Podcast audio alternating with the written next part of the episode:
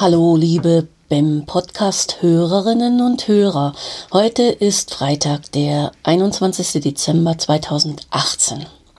Eigentlich war heute das Gespräch mit Marina Marquardt von der Arbeitsagentur Hamburg geplant, aber ich habe mich dazu entschieden, es erst am 25. Januar 2019 zu senden.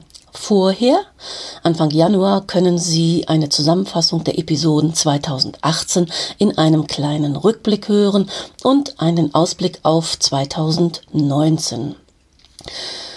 Heute möchte ich Ihnen einfach danken, dass Sie diesen Podcast hören.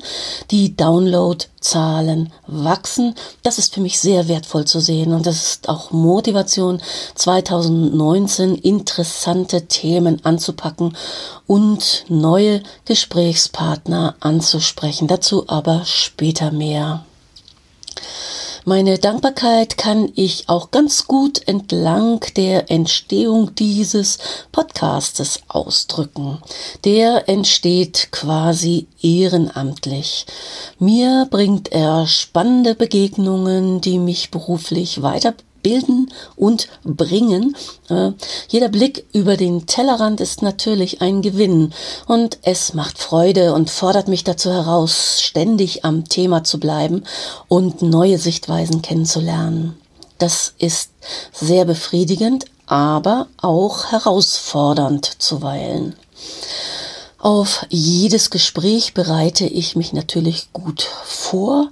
Ich äh, recherchiere zu den fachlichen Schwerpunkten meiner Gesprächspartnerinnen, nachdem ich das Thema gewählt habe. Hm, welches ist ihre Expertise ganz genau? Wozu können Sie fachkundig etwas sagen? Ich erstelle dann einen Gesprächsleitfaden schicke den an meine potenziellen Gesprächspartnerinnen, sodass sie Zeit haben, darauf zu reagieren. Dies mache ich, um ihnen die Gelegenheit zu geben, sich entweder darauf vorzubereiten oder auch Fragestellungen zu modifizieren, so wenn sie denken, na, das kann man noch mal anders zuspitzen, äh, das läuft auf etwas anderes heraus. Äh, bei diesen Gesprächsleitfaden handelt es sich immer nur um Leitfragen. Das eigentliche Gespräch entwickelt sich in der Regel spontan. Jo, und dann müssen Termine abgesprochen werden. Gegebenenfalls muss eine Reise geplant werden und gebucht, wenn es irgendwo anders in Deutschland ist als äh, 100 Kilometer im Umkreis von Hamburg. Und ich fahre deswegen zu meinen Gesprächspartnerinnen, weil nach meiner Erfahrung Interviews und Gespräche sich äh, gut entwickeln, wenn man sich gegenüber sitzt. Das ist eine andere Nummer als zu telefonieren. Nach der Aufzeichnung des Gespräches wird es bearbeitet und redaktionell eingebettet. Ja, insgesamt fordert das BEM Podcasting viel Zeit und ist auch zuweilen kostenintensiv, so wie manch andere Hobby auch. Ja, manchmal fehlt mir auch das technische Know-how, um dieses Hobby wirklich gut zu machen.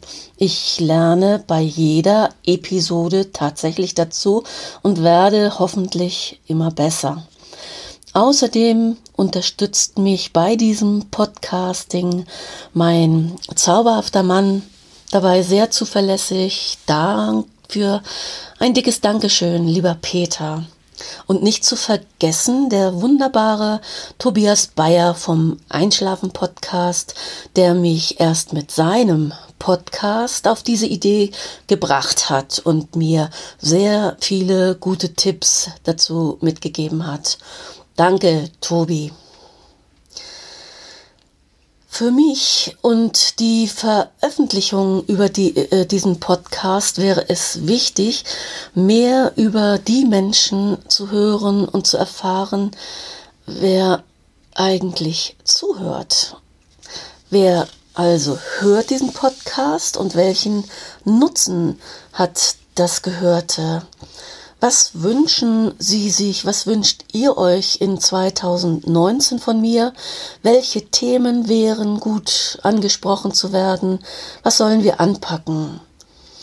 So habe ich so zum Beispiel für die erste Hälfte oder für die ersten Wochen, Monate in 2019 wollte ich die Reha-Träger näher anschauen und zu gucken und zu fragen, wie die eigentlich im Einzelnen BEM-Berater und BEM-Berechtigte unterstützen können. Aber vielleicht möchten Sie, vielleicht möchtet ihr irgendwas anderes, vielleicht mehr konkretes Fallmanagement oder sind eher die Strukturen interessant oder wie man das BEM in Unternehmen einführt, vielleicht anhand von geglückten Beispielen. Vielleicht möchtet ihr, möchten Sie aber auch etwas über die Rahmenbedingungen in der Gesprächsführung zum BEM oder Beispiele zum Umgang mit schwierigen Gesprächspartnern hören. Vielleicht ist auch der Datenschutz im BEM ein Thema oder die Frage zum Kündigungsschutz. Also wenn ich mehr zu den Wünschen weiß, kann ich natürlich die Inhalte besser bestimmen und anpassen. Dazu ein Beispiel, wenn meine Hörer überwiegend BEM-Verantwortliche in Unternehmen mit, sagen wir mal, 500 Mitarbeiterinnen aus der gewerblichen Branche sind, tauchen vermutlich andere Fragen auf als in einem Architekturbüro mit 15 oder 20 Mitarbeiterinnen. Ja, oder vielleicht hören mich äh, viele Juristinnen oder BEM-Unternehmensberaterinnen, also Kollegen, Kolleginnen, die sich von neuen Entwicklungen und Eindrücken aus unterschiedlichen Perspektiven äh, inspirieren lassen wollen. Einfach von meiner Praxis für ihre Praxis lernen wollen.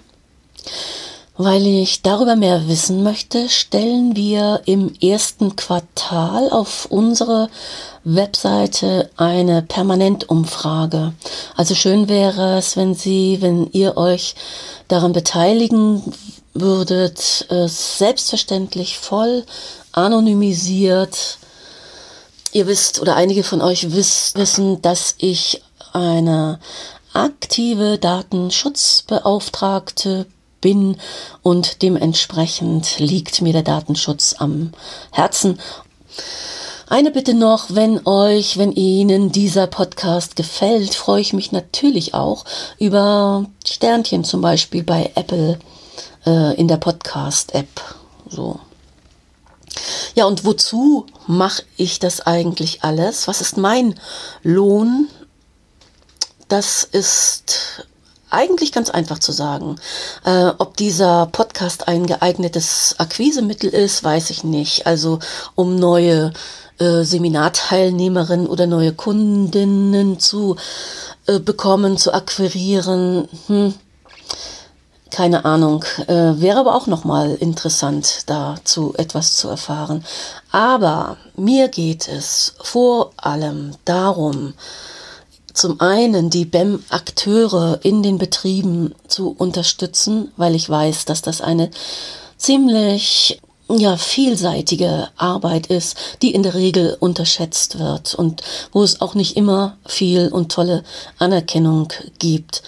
Aber insbesondere ist es mir wichtig, dieses BEM-Instrument einfach ins Zentrum zu stellen. Es ist richtig umgesetzt, eine tolle Handhabe, die immer noch unterschätzt wird in den Unternehmen. Das sehen in der Regel auch meine Gesprächspartnerinnen so.